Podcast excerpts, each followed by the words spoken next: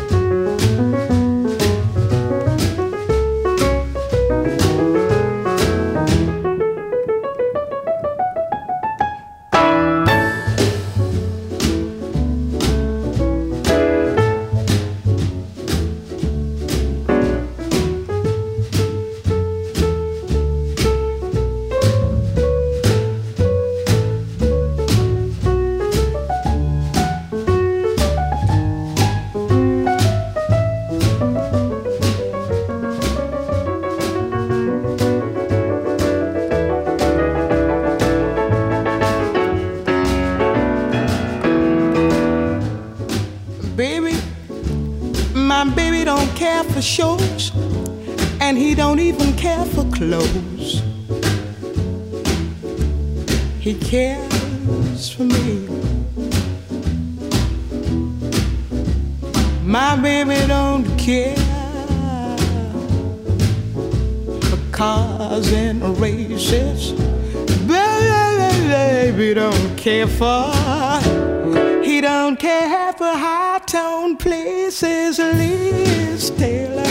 not his style, and even Liberace smile.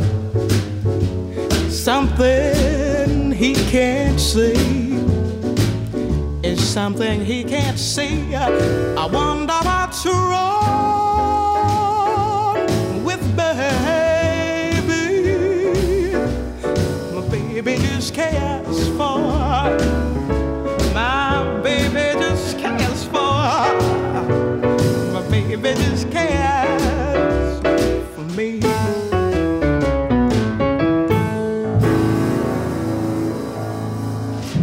It's one of those beautiful classic jazz songs that's crossed over into a world of being a hit that most people, from children to the very eldest people in the world, know. It's, it's a hit song.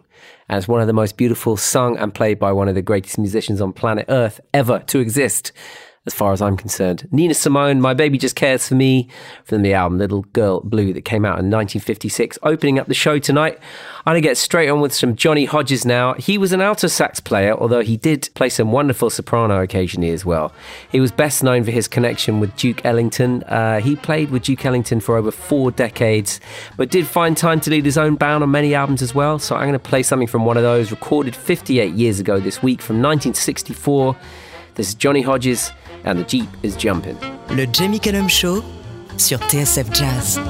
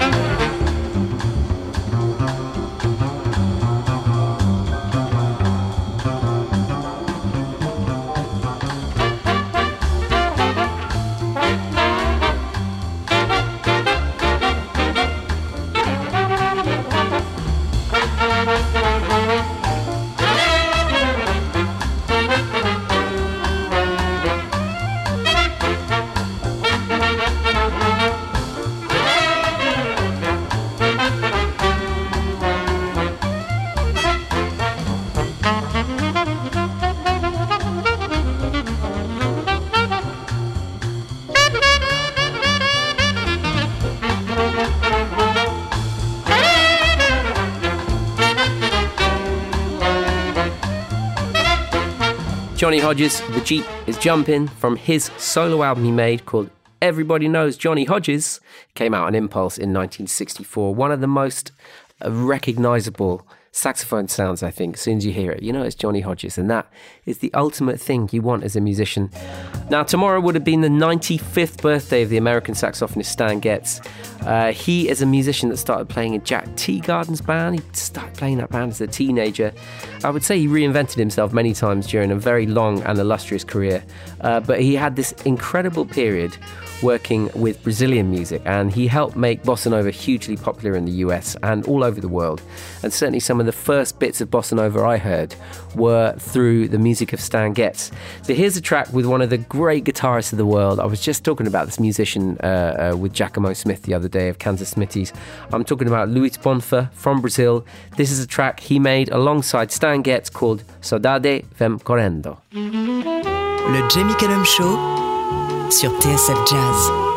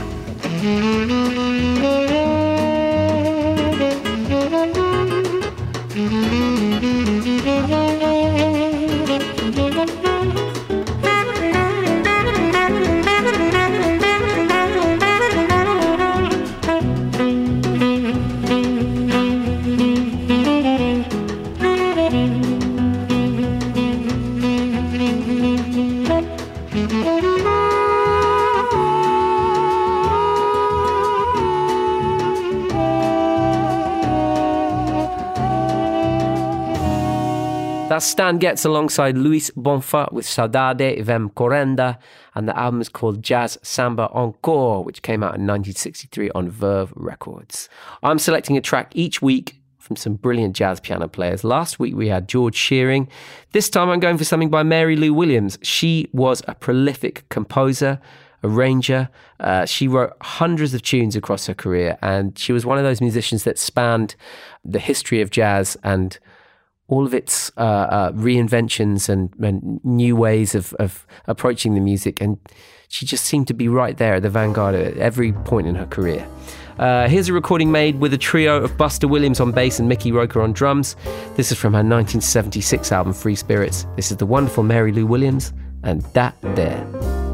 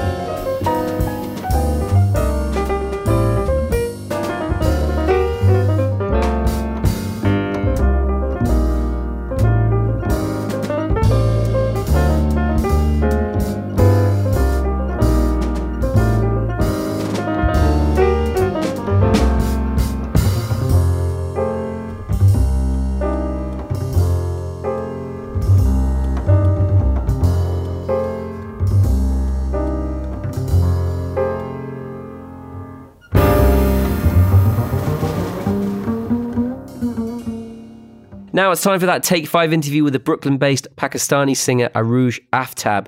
I'm a huge fan of her recent album, Vulture Prince, and the Grammy Award Committee clearly are too. She's just been nominated for Best New Artist and Best Global Music Performance this year. Arooj is touring the UK this week. Uh, so it's a great opportunity to get her onto the show. Vulture Prince is probably my most listened to album of last year. It just seems to have slotted perfectly into my world. It's intrigued me, it's delighted me, and um, it doesn't sound quite like anything else out there. There are elements of it that I recognize from all the genres of music that she's inspired by, but she's brought it together in what I think is a truly original way. Uh, so this is her take five. Take five is where I get artists to answer questions about how they first got into jazz, their influences, and what kind of music they're loving at the moment. So over to Arooj Aftab to learn a bit more. So my name is Arooj Aftab and I am a vocalist and a composer and a producer and I am originally from Pakistan, based in Brooklyn, New York for the last 18 years. My musical background is that I studied jazz at the Berklee School of Music and then I just continued to make music.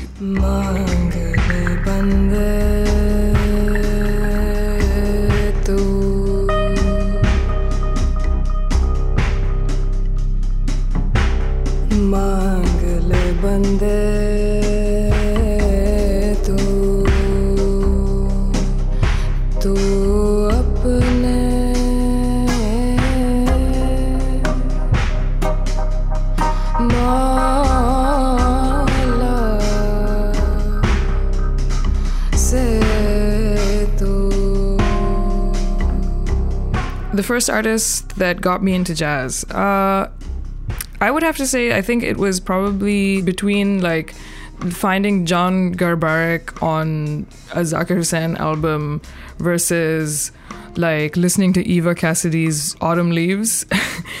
it's best to think of Autumn Leaves. I think that one came first. I think I could have been just like maybe 14 or 15 when I was when I stumbled upon her her work, and then Autumn Leaves really blew me away, and I was just like, "What is this?" Uh, and I started to delve in further, and I definitely think that Eva Cassidy's voice and her style of like her delivery of it was just really stunning, and for someone who had maybe no idea and had never heard it before, it was a really crazy introduction.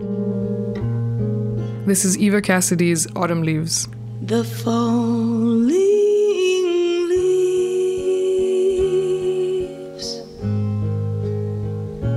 drift by my window.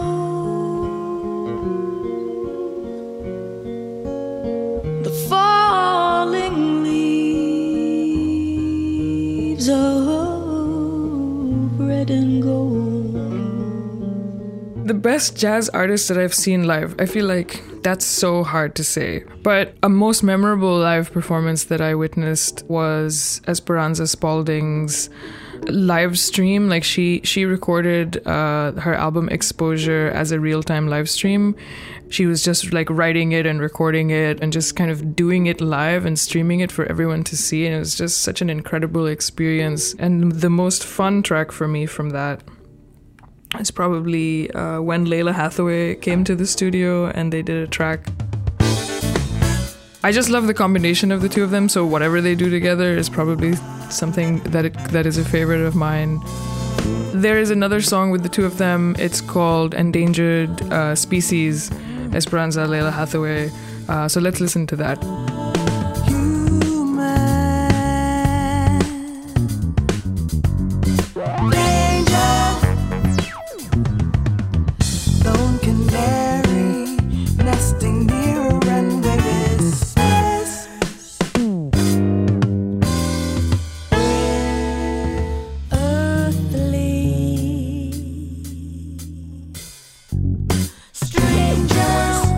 Hi, this is Arooj Aftab, and you're listening to Jamie Cullum on BBC Radio 2.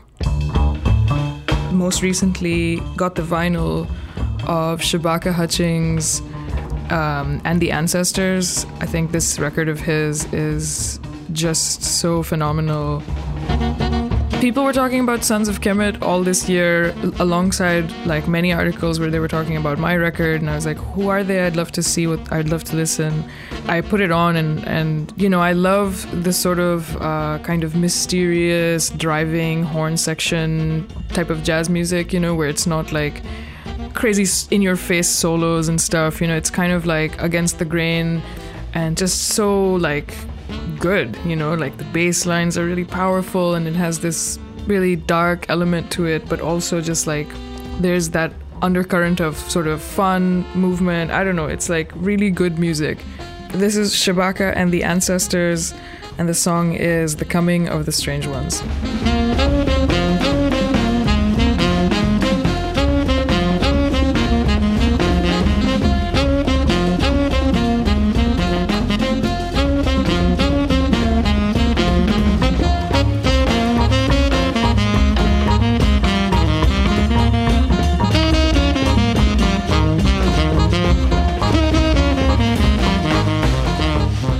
My last record is called Vulture Prince, and it is my third studio album.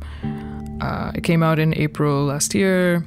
It is something that I feel like very. I put a lot of love and tediousness into it in order to kind of get the sound that I wanted, and I think I'm very proud of it. Um, I wanted to put together a body of music that reflected kind of like just the tiredness that the world brings to individuals, you know, just like the disdain and kind of like just the sheer sort of relentlessness of, of the world and the people as a whole and how you just feel sometimes like ugh what is like what am i doing? Uh, one of my favorite tracks from the album is the first one Baghon Main and I really like it because it's super chill. It is the sort of nostalgic one. You know, it kind of uh, gives you the impression of just like reminiscing about being a child and like swinging in a garden. Uh, and just that, you know, just kind of having just innocence and kind of where it all began type of energy. This is Baghon Main off of my recent album Vulture Prince. Barome.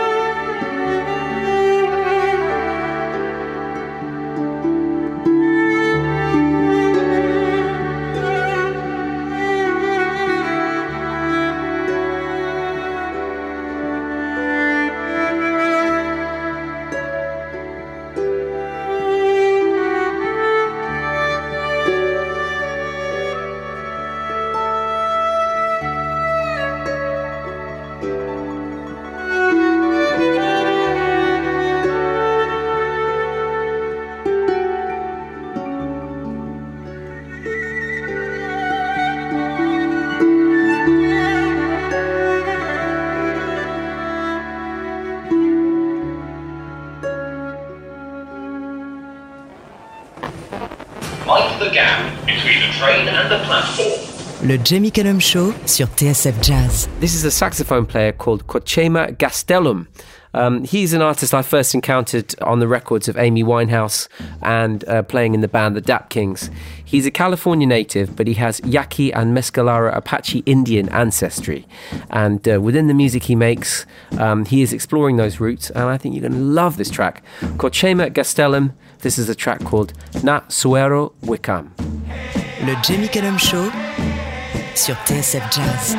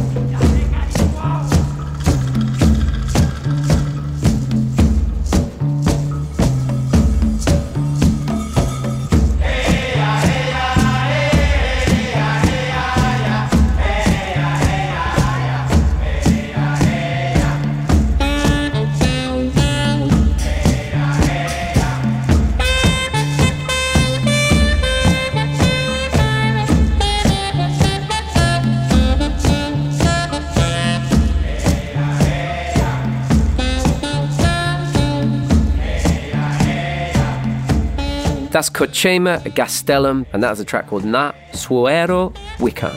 I got that pronunciation right.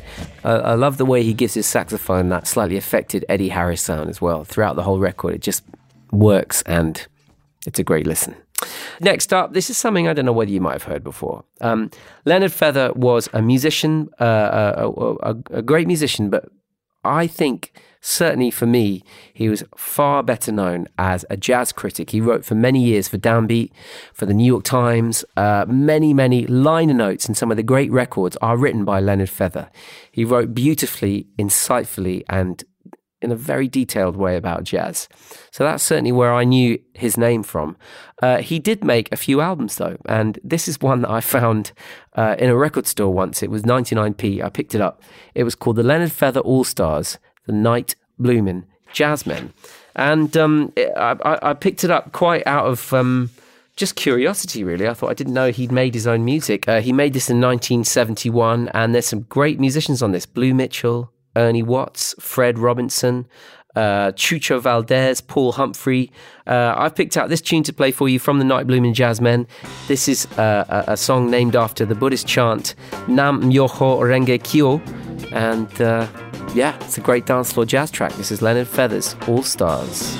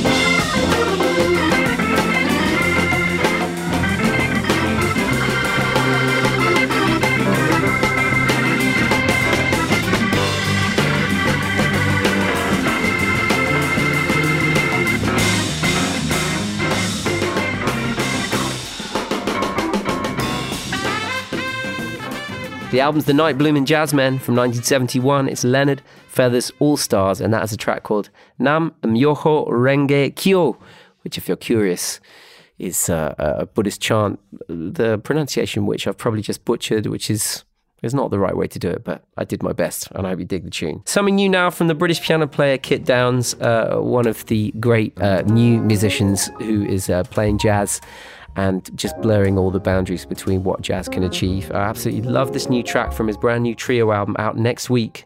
This is alongside the drummer James Maddren and the Swedish bassist Petter Eld. The record is called Vermillion, and from it, this is a track called Sister, Sister.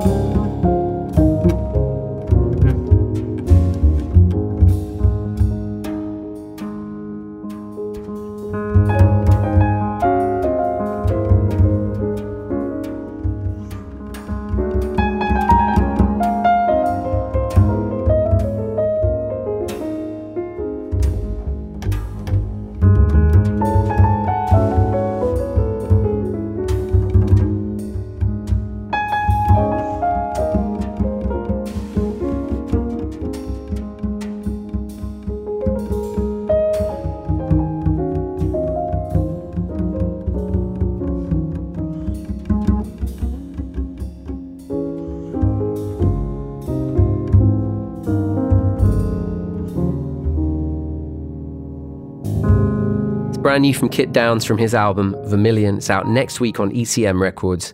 It's called Sister Sister. Kind of uncategorizable music.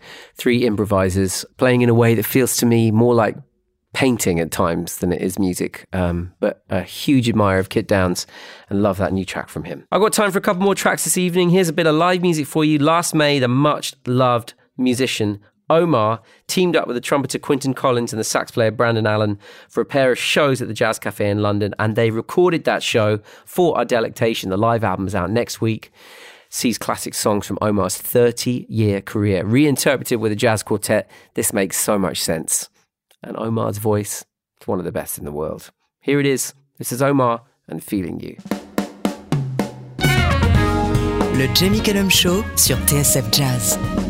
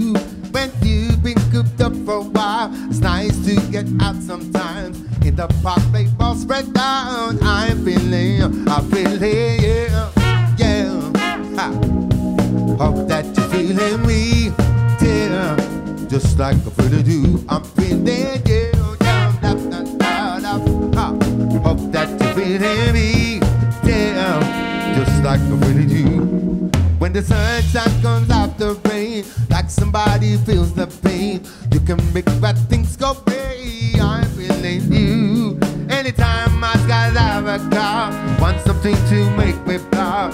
My life is putting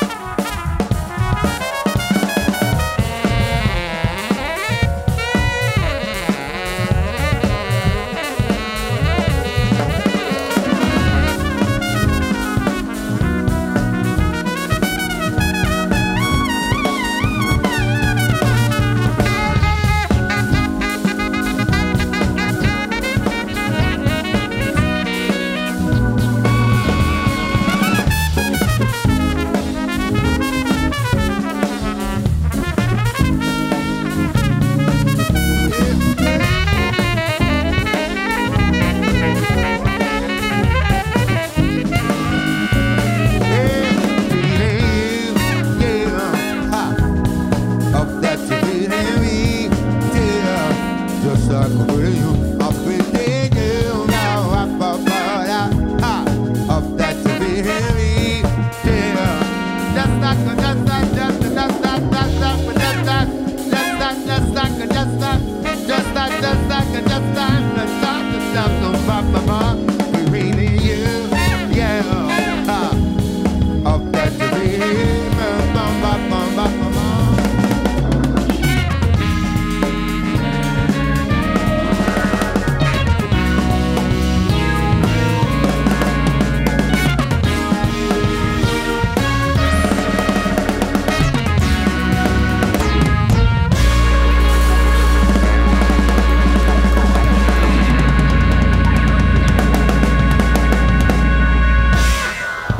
Omar alongside Quentin Collins and Brandon Allen with a track called Feeling You and the album Live at Last.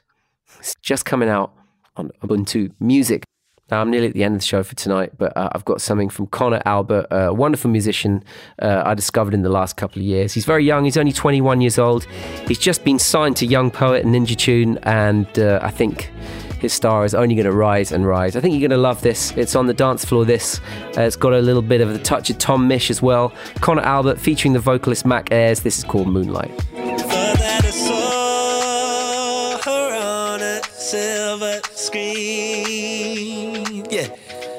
Next thing I know, that girl was in my dreams, babe.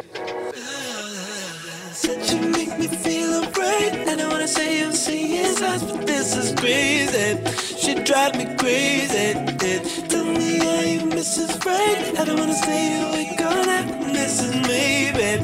But I know this, baby. Without the sunshine, moonlight, girl,